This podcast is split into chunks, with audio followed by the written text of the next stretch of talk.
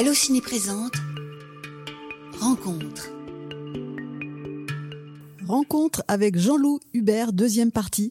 À l'occasion de la ressortie du Grand Chemin, grand succès du cinéma des années 80 avec Richard Boringer et Anémone, Allociné est allé à la rencontre de ce cinéaste dont les interviews sont rares. Après nous avoir longuement parlé du Grand Chemin dans la première partie de notre interview, Jean-Louis Hubert se confie à notre micro sur ses débuts de scénariste et réalisateur, et notamment son tournage avec Isabelle Adjani pour l'année prochaine si tout va bien. Mon dernier tournage, euh, j'ai dû écrire euh, sept, euh, sept, scénarios et deux pièces de théâtre. Et je n'arrive même pas à me faire lire. Alors que j'ai pas le sentiment d'écrire moins bien ou de traiter de sujets moins intéressants. C'est simplement que l'échec de Marthe a été tellement cuisant, c'est la punition, quoi ce film sur la guerre de 14, d'une histoire d'amour réelle, c'est l'histoire de ma grand-mère. Ah. Et j'ai pas triché avec cette histoire. Je suis pas allé euh, tourner ce film euh, l'été euh, en Bulgarie ou en Hongrie parce que ça coûtait moins cher. Je voulais tellement toucher à la vérité de ce qu'avaient vécu ces hommes, qui étaient des jeunes hommes. On a tendance à l'oublier quand même. On parle de poilus, évidemment. Quand vous passez euh, trois mois euh, dans les tranchées, si vous avez survécu, barbu, poilu, puant, tout ce que vous voulez, vous ne ressemblez plus à rien. Hein. Euh, et moi, je voulais cette vérité-là. Donc, encore une fois, j'ai pas été tourné de manière confortable. J'ai choisi d'aller tourner à Verdun, parce que pour moi, ça ne pouvait pas être filmé ailleurs. Et non seulement j'ai été tourné Marthe à Verdun, avec Guillaume Depardieu, et, euh, et Junio et, des figurants extraordinaires. J'ai tourné en janvier-février par moins 10. Non, non, c'est-à-dire que j'ai pas triché. Les hommes euh, fourbus, euh, les, hommes crottés jusqu'aux yeux, comme s'ils avaient... ils l'étaient vraiment.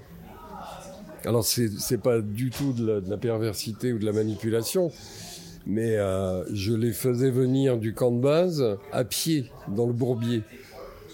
Et je peux vous dire que c'était vraiment, euh, voilà, si vous, ne savez pas ce que c'est que la boue l'hiver, euh, avec des trous d'obus plein d'eau, machin, etc. Et pour arriver dans la tranchée, je les faisais marcher un kilomètre dans la boue. Et je, je peux vous dire que quand je les filmais, ils ressemblaient vraiment à des vrais. Non, non, si on tournait le dos à la caméra, on était au milieu du champ de bataille en 14, vraiment. Non, non. Mais, comme quoi, euh, rechercher, donner, trouver cette vérité-là, la restituer le plus sincèrement du monde, ça fait pas un succès. La preuve, je pense qu'il était. Oui, il y a eu des succès sur la guerre de 14, mais après, 3, 4 ans après, euh, le long dimanche de fiançailles, tout ça, c'est des films qui ont marché.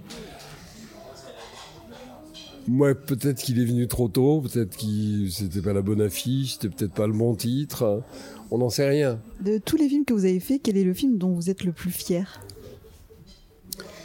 Alors, est-ce que c'est un mensonge que je vais vous sortir ou une vérité? Moi, j'ai toujours pensé, alors ça doit être mon, je dois avoir une dimension féminine quelque part. Pour moi, c'est des, c'est une gestation et c'est un accouchement. Donc demander à une mère, euh, enfin il y en a des mères qui sont capables de dire euh, ou qui dans la réalité ont un préféré ou une préférée. Moi, me demander si parmi mes enfants euh, j'ai un préféré, non. Voilà. Tous mes films, je les ai désirés, écrits le plus honnêtement possible qu'ils soient, le plus sincèrement possible qu'ils soient. Je vais pas vous dire, ah celui-là, il est un peu plus moche que les autres. Ça va pas la tête. Non, non, je les aime. Je les ai voulus, désirés. Encore une fois, portés et accouchés. Merde. Donc je les revendique. Voilà, tous. Même les plus ratés ou les plus réussis, ça n'a rien à voir. Parce que vous savez pas ce que, quand vous commencez un film, bah, évidemment qu'il y, a une écriture précise de ma part, mais euh, il y a des aléas de tournage, il y a, des productions qui vous suivent plus ou moins, il y a, des distributeurs euh, qui vous disent euh, Marthe c'est trop c'est trop long. Si tu coupes pas 40 euh, minutes on sort pas le film. C'est des choses comme ça. C'est aussi des réalités. Donc donc effectivement Marthe faisait euh, presque 3 heures ma version et au bout du, du, compte il est sorti il faisait 2 heures donc j'ai coupé une heure C'est autant dire que je me suis coupé un bras, une jambe. Moi aussi, je suis mutilé de la guerre de 14. Et personne n'a vu ce film, c'est dramatique. Un film qu'on n'a pas trop évoqué encore, mais sur lequel j'aimerais revenir, c'est votre premier long métrage, donc l'année prochaine, si tout va bien, euh, avec... Autobiographie, tu meurs.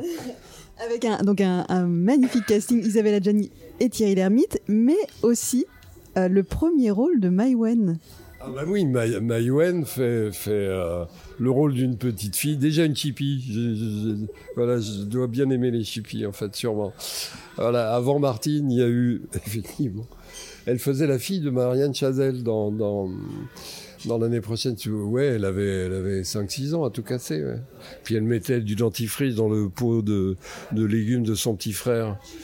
Hein, qui était son père euh, nourrissant à la petite cuillère le fameux bébé distraitement parce qu'il était au téléphone et la gamine profitait de l'inattention de papa pour écraser Maïwen écrasant euh, le dentifrice.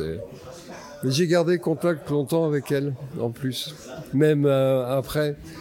Non, non, Maïwen, c'est un personnage incroyable. Mais il n'y avait pas que Maïwen dans l'année prochaine, si tout va bien. Cherchez bien. Bah alors, ça, fait très longtemps que j'ai pas, que j'ai pas revu le film. Avec un chapeau de, en papier de Pif Gadget à la, à la convention d'Angoulême. Alors là, il va falloir m'aider, je suis désolée, ça fait trop longtemps. Qui est ce merveilleux comédien dans euh, Amélie Poulain euh, à la recherche de. de... Ah, Kassovitz euh, Il avait quoi, 12 ans à l'époque et il vient emmerder Thierry Lhermitte qui, qui, a du mal à vendre son album. Et il dit, monsieur, est-ce que vous pouvez me dessiner Goldorak? Mais moi, petit con, enfin bon, voilà, c'est Mathieu Kassovitz. Donc il y avait Mayouen et Mathieu. Je connaissais bien son père en fait.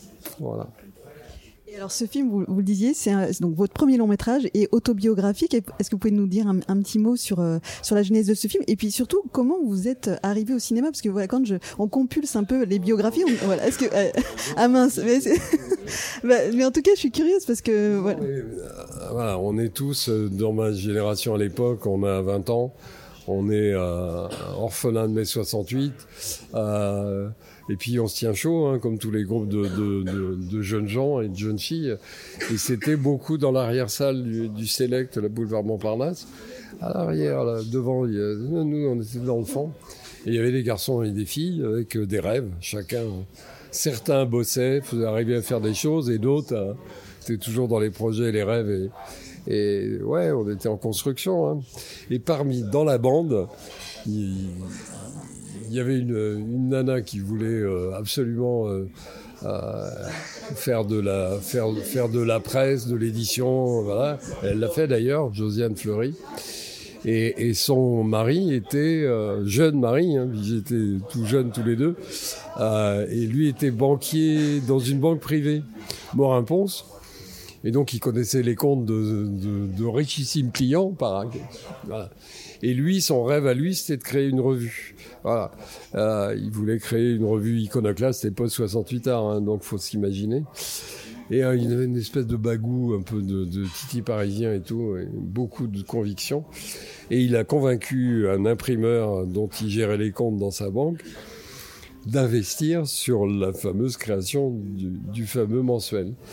Voilà. Et on a tous participé à la maquette, à la bande dessinée, au contenu, aux articles, machin. Tout le monde y, voilà, la bande s'est réunie et a créé une, une, revue. Elle était tellement iconoclaste et peu euh, recommandable, entre guillemets, que les deux premiers numéros mensuels ont été saisis euh, le matin même par la préfecture de police dans les kiosques. Donc, mort de la revue, euh, immédiate. L'imprimeur vous aimez beaucoup, mais stop, ça va bien. Et du coup, euh, malgré l'échec de, cette revue extraordinaire, pourtant, euh, en fait, ils sont restés, Jean-Claude Fleury, cet animal banquier, et Serge Lasky, imprimeur, sont restés potes. Et dans la bande, il y avait une petite nanette mignonne, pas très grande, mais, jolie, suffisamment jolie. En tout cas, elle tournait, elle travaillait comme comédienne, euh, voilà, pour faire jolie dans les films de l'époque, hein, donc, parce qu'elle était mimi et sexy. Mais elle, elle avait d'autres ambitions que ça. Et elle a écrit un premier scénario qu'elle a fait lire. Et le premier scénario qu'elle a fait lire, c'était le, premier film de Diane Curis. Diane Curis en avait marre de faire joli dans les films de merde. Et voilà. C'est pas mal. Ça a démarré comme ça. Et donc Jean-Claude a réussi à convaincre. C'était devenu un pote de Serge Lasky qui avait le pognon. Et il a convaincu Serge de créer une boîte de prod pour produire Diabolomante euh, de Diane Curis. Et ça a été le succès de l'année. Il avait coûté rien, quasiment rien. C'est ça. Ils sont devenus producteurs branchés euh, à succès avec un film, Diabolomante. Du coup, le petit ami de Diane s'est dit euh, elle n'est pas plus réalisatrice que moi, elle n'a jamais rien fait, machin et tout. je vais en faire autant. Et lui, il s'est dit, mon adolescence, qu'est-ce que je peux, qu'est-ce qui pourrait en faire un film? Ben, c'est, je suis rapatrié d'Algérie avec mes parents à 14 ans et, 15-16 ans, où, je vais vous raconter ça. Voilà. C'est le coup de Sirocco. Alexandre Arcadi. Alexandre Arcadi. Les inséparables, hein, à l'époque. C'est un couple. Et donc voilà, ça a démarré comme ça, produit par Jean-Claude Fleury et son imprimeur de finançant les histoires. Et moi, j'ai été le troisième. Après l'échec de, la revue où je faisais à la fois la maquette et la bande dessinée, puisque j'étais dessinateur de BD à l'époque, Jean-Claude m'a dit Jean-Loup, t'écris les scénarios de tes, BD, machin, tu veux pas. Euh, je voudrais que tu nous écrives un scénario pour euh, Marlène Jobert, qui était une star colossale à l'époque, et Guy Bedos me dit-il. Il voulait des vrais stars après, tu vois. Genre, ils étaient devenus tellement dans la réussite que. Et moi, j'écris l'année prochaine si tout va bien. Mais c'est pas l'histoire d'une Marlène Jobert qui a plus de 30 ans et Bedos pareil. C'est l'histoire d'un jeune couple de, de 20 balais qui commence dans la vie, quoi. Ça n'a rien à voir. Mais c'est, on ne peut plus sincère, puis je voyais que ça à écrire. Donc j'ai écrit ça. Évidemment, quand on m'a proposé ça, ça les intéressait pas du tout. Ça leur ressemblait pas nulle part. Donc c'est tombé, euh, voilà, tombé dans l'oubli. Je suis retourné à la bande dessinée. Ouais. Et puis, euh, puis euh, des fois, quand votre endroit, votre bureau déborde de partout, vous faites un peu de place. Qu'est-ce que vous gardez Qu'est-ce que vous jetez?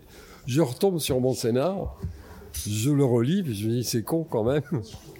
Et j'en parle avec un pote qui faisait partie de la bande. Moi, on était resté, mais on se voyait de moins en moins avec Jean-Claude à l'époque. Et, euh, et ce, ce, garçon, ce pote, lit le scénario, il me dit, mais t'es con Il me dit, mais t'es con d'avoir proposé ça à Marlène Jobert, c'est ridicule. C'est à Adjani qu'il faut. C'est lui, c'est pas moi qui ai eu l'idée. Il me dit, mais c'est Mais je dis, mais arrête, Adjani, elle avait déjà fait euh, euh, voilà, euh, c'était déjà une extraordinaire comédienne et elle ne m'attendait pas. Hein. Mais lui me dit, mais. Je dis, mais attends, comment je fais? Ben, Il me dit, bah, tu prends ton scénario, tu, tu le déposes chez Armédia, chez son agent, puis tu verras bien. De toute façon, qu'est-ce que tu risques? Ça s'est passé comme ça. Voilà, derrière, il y a eu deux rendez-vous. Un premier rendez-vous euh, euh, avec euh, Gérard Lebovici, qui était le pont du cinéma français à l'époque. Hein. Rien ne se faisait, ne se défaisait dans le cinéma sans lui. C'est un personnage hein, étonnant. Waouh Romina Grobis. Et donc, je suis convoqué pour être reçu par monsieur Gérard Lebovici.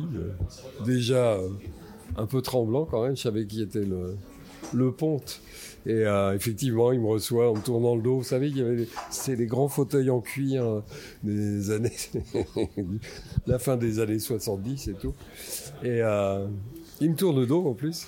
Ben, bonjour, machin. Il, un temps, puis il se tourne. Il, me dit même pas. Il me, hein. il me dit, il me regarde comme ça, puis il me dit, vous avez un producteur?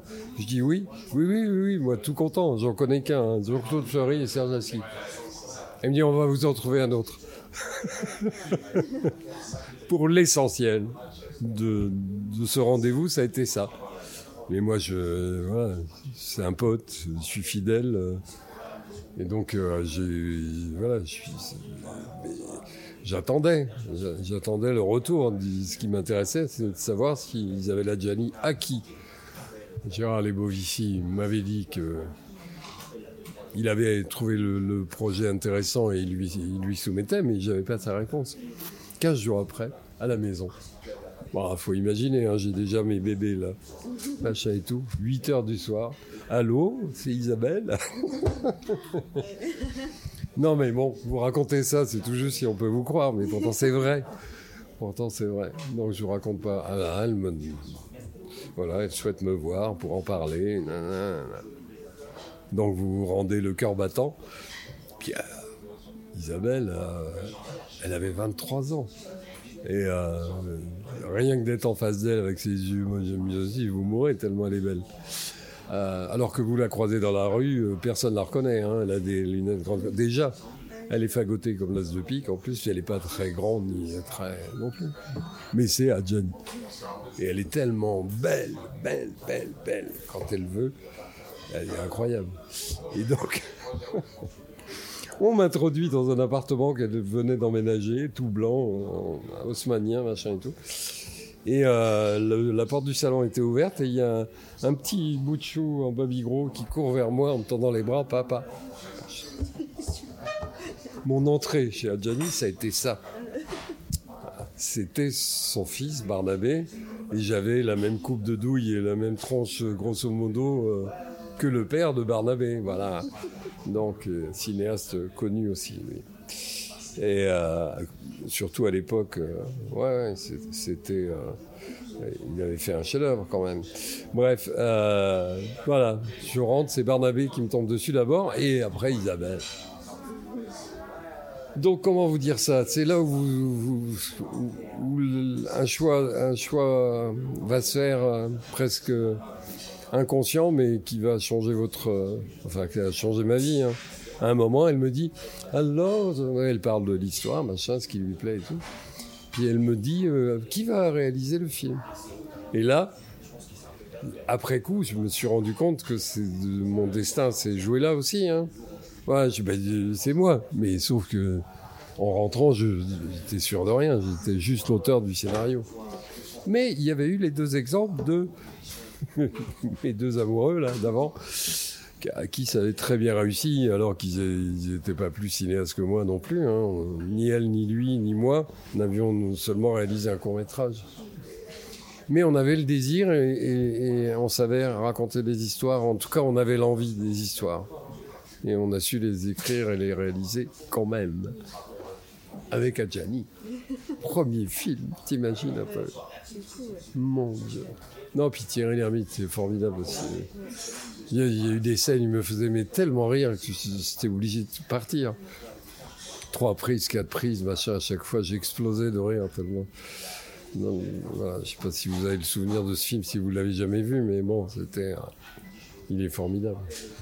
J'ai eu ma période où je regardais tous les films du Splendide, tout, avec euh, les acteurs du Splendide. Donc je l'ai forcément vu, mais, mais, ça devait être voilà dans, à la fin des années 80, début des années 90. Donc j'avoue le souvenir un peu lointain. C'était c'est 80. Quand je l'ai vu, moi quand je l'ai vu, pardon. oui, pardon, vous étiez. J'étais pas né en 81. voilà. Oui, non, mais. Euh, la vie existait déjà avant vous, vous imaginez? Mais voilà, j'ai un souvenir lointain, mais j'ai très envie de le revoir. Et puis voilà, aussi pour revoir Maïwen euh, enfant. Raconte euh, Isabelle dans ce film. Franchement, elle est délicieuse. et ça fonctionne toujours. Bon, il y a des choses qui deviennent anachroniques. Par exemple, il, il, se fait tirer par des collégiennes à l'arrière de la plateforme d'un autobus. Les plateformes à l'arrière d'un autobus, ça n'existe plus. Mais en dehors de ça, en dehors de ça, ça peut être, euh, ça peut être une histoire absolument contemporaine. Et justement, est-ce qu'on pourrait imaginer, alors aujourd'hui on se voit pour la ressortie du Grand Chemin, mais est-ce qu'on pourrait imaginer la ressortie d'autres de vos films, euh, soit au cinéma, soit en DVD Pourquoi pas rééditer euh, vos films? Est-ce que c'est un souhait? Est-ce que c'est un projet? Alors, il y, a, en partie. Bah, déjà, j'ai passé presque un an à, faire la restauration numérique de tout, de cinq de mes films. Euh, parce que c'était dans le catalogue euh, que, dont les, les parts producteurs que j'avais étaient vendus à TF1. Euh, et en fait, TF1, avec Tamasa, on, fait rééditer Le Grand Chemin d'abord, et ensuite le projet pour la fin de l'année, c'est de cinq de ces films soient réédités en coffret. Donc il y aura le, le grand l'année prochaine si tout va bien, dans l'ordre. le Grand Chemin, après la guerre, La Reine Blanche et à cause d'elle. Voilà. C'est une bonne nouvelle pour À cause d'elle. Euh, je l'ai revu très récemment, celui-là. Euh, J'avais un souvenir d'adolescence et je l'ai revu. alors, c'est une histoire d'amour que les ados d'aujourd'hui, je suis pas certain qu'ils puissent la comprendre et l'admettre. Encore que, parce que parce que tous les ados rêvent de l'histoire d'amour parfaite. Même aujourd'hui et malgré les circonstances et les réseaux sociaux, ils ont tous le même rêve aussi. Mais euh, mais bon, c'est le hasard parce que donc je ne savais pas qu'on allait se rencontrer euh, quelques semaines ou mois après, mais j'avais un souvenir très fort de ce film que je n'avais pas revu depuis très longtemps et donc je suis tombée sur le DVD. J'avais dû le voir euh, à 15-16 ans, donc euh, l'âge, comme Le Grand Chemin, je l'avais vu au bon âge. Et, euh, et donc, euh, voilà, je l'ai revu euh, à, l'âge que j'ai aujourd'hui. Et, et, non, ça m'a, comme le grand chemin, ça a ravivé des émotions, des souvenirs. Et ce que j'ai beaucoup aimé, justement, c'est pas, enfin, désolé, on, on, spoil un peu pour ceux qui n'ont pas vu, mais il y a, il y a pas, c'est pas forcément une, une issue heureuse. Enfin, c'est pas une, une histoire d'amour comme on, comme on, voilà, idé, idéal. Enfin, mais je, il est assis, vous dites Mais si, vous vous rendez compte que parce que j'ai parlé de mon destin, euh, de, de dire euh, c'est moi qui vais réaliser mon premier long métrage à Isabelle.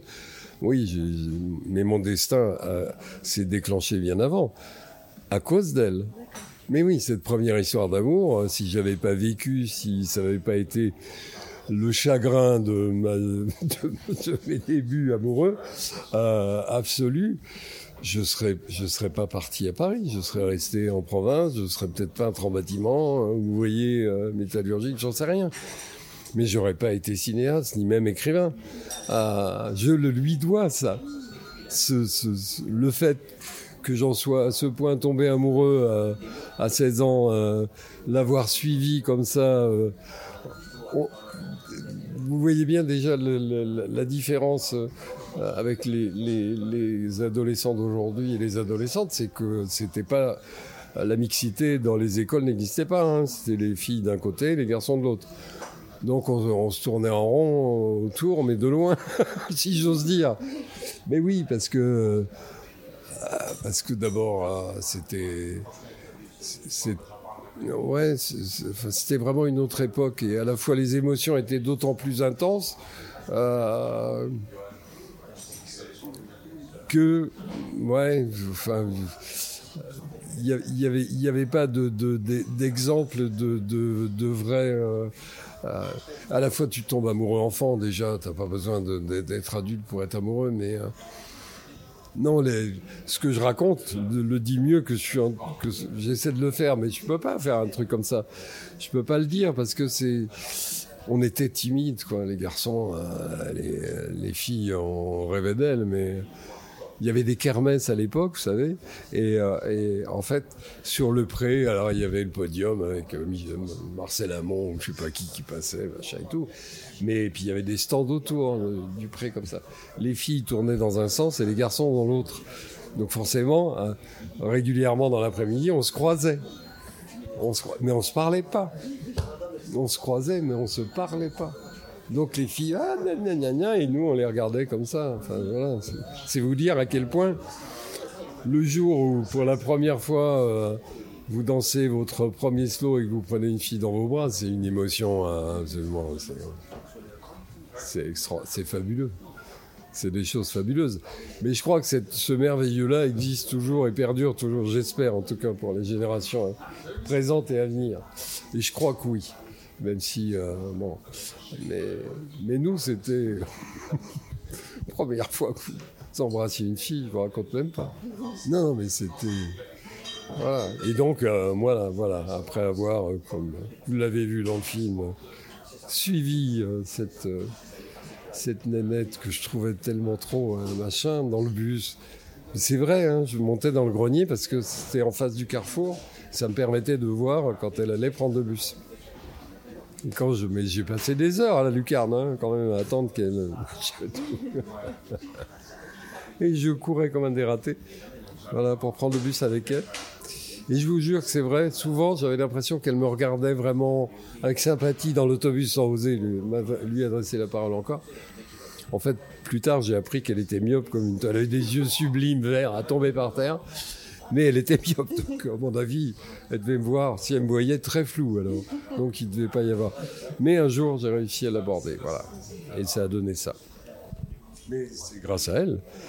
si elle ne m'avait pas dit, après cette lettre d'amour extraordinaire, je lui ai dit euh, tout, mon bonheur, mon émotion, mon amour fou pour elle et, que ma vie allait se faire avec elle. Elle n'en était pas là du tout, elle. Donc c'était normal qu'elle me dise oh là, oh là, oh là, stop. Je veux bien flirter avec toi, mais euh, t'es gentil, mais non. Mais moi, pour moi, ça a été. Euh, le monde s'écroulait. Et ma seule réponse possible, puisqu'elle m'avait fait découvrir et aimer la littérature, c'était qu'à mon tour, je sois capable. Voilà, c'est ce que j'ai imaginé. J'ai jamais voulu devenir cinéaste en venant à Paris. Je voulais devenir écrivain, écrire un chef-d'œuvre de la littérature qui allait forcément euh, la séduire pour de bon et définitivement. Voilà, je pensais récupérer l'amour de, de mon adolescence en écrivant un chef-d'œuvre de la littérature. Ça s'est pas fait comme ça. Mais elle m'a donné le goût d'écrire, quand même, des mots pour le cancre que j'étais. Donc, euh, oui, non, je lui dois. Mais il s'est passé une drôle de chose, c'était parce qu'il y a eu une suite réelle, mais vraiment. Bon, je suis devenu cinéaste. Euh, elle, n'a pas pu ne pas savoir parce que voilà, les, films marchaient, on parlait de moi. Hein, Jean-Louis il n'y en a pas 36. Et donc, euh, je fais mon travail, je, me marie, j'ai des enfants, hein, tout ce que vous voulez, hein, la vie, quoi. Et puis, j'en arrive à Marthe. Donc, quand même longtemps après, très longtemps après. Euh, et je fais, je fais la promo dans les villes de province et j'arrive à Nantes. Promo avec euh, Clotilde Courreau, tous les deux. le Gaumont, place du commerce à Nantes. Avant-première, la salle est blindée. Et euh, je monte sur scène avec euh, Clotilde à la fin de. Mais quand tu rallumes la salle, je sais pas si ça t'est arrivé, peut-être de moi. Tu vois, quand tu vois les gens, tu les vois vraiment, les visages, les regards et tout. Et moi, je réponds à la première question, hein, comme ça. Et euh, puis, tu vois bien comment je suis dissert. Et je, pars là et, je retourne à gauche, à droite. Je me mélange un peu des fois. Et puis à un moment, mon, regard va là, comme ça, et je te jure, je la vois. Elle était à quoi 5-6 rangs, mais sur le côté. Je la reconnais. Et tu peux pas savoir. Pardon, je tutoie, parce que je C'est Ouais, ouais, ouais. Et en fait, j'ai eu le sang dans les chaussettes. Mais vraiment, comme si j'avais 16 ans. Et que, euh, voilà, je venais de la découvrir et de machin et tout. 30 plus de 30 ans après, hein, mais c'est pas ça le pire ou le mieux. Je sais pas comment dire ça, si c'est dommage ou si c'est au contraire tellement romantique. Donc je me trouble, je bafouille, je sais plus ce que je dis. Donc je passe mon micro à Clotilde, genre, euh, tiens, continue. Hein. Voilà, puis j'ose plus. J'ose plus tout de suite retourner mon regard vers elle. Je mets un certain temps, je regarde Mais j'étais dans un. J'avais du rougir, je sais pas dans quel état j'étais, mais horrible. Et puis à un moment, je me dis, c'est con, hein, si elle est là, tu as le droit de, la regarder et même de lui sourire quand même. Donc je regarde, elle était partie, le siège était vide. Si Si Alors je sais pas, est-ce que c'est dommage, mais si on s'était dit, on se voit après. Euh, on aurait pris un pot, puis on aurait raconté nos vies, mais ça Voilà, elle avait fait la sienne et moi la mienne. Hein. Donc, à la limite, c'est presque une vraie continuité de, de cette espèce de romantisme échevelé qui fut le mien dans mon adolescence. Mais comme on a beaucoup parlé de destin, j'ai envie de dire, si elle nous entend, si elle, vous écoute, qu'elle écoute cette, cette émission, et dire ça s'est pas du tout passé comme ça. mais on, peut on peut lui dire qu'elle écrive à Allociné, qu'elle euh, qu'elle s'adresse à la rédaction d'Allociné et on transmettra. Voilà, on sait jamais, on sait jamais. non mais bon. Euh, je suis scénariste aussi, donc euh, évidemment que, que, que, je scénarise et que j'arrange l'histoire et que je rajoute des choses. Mais, mais c'est vraiment été le premier amour de ma vie absolue et de folie. Le Grand Chemin de Jean-Loup Hubert est actuellement au cinéma pour sa première ressortie en salle depuis 1987. Le film est également disponible en DVD et Blu-ray. Une sélection de films de Jean-Loup Hubert sera prochainement rééditée en coffret DVD chez Tamasa. Allociné.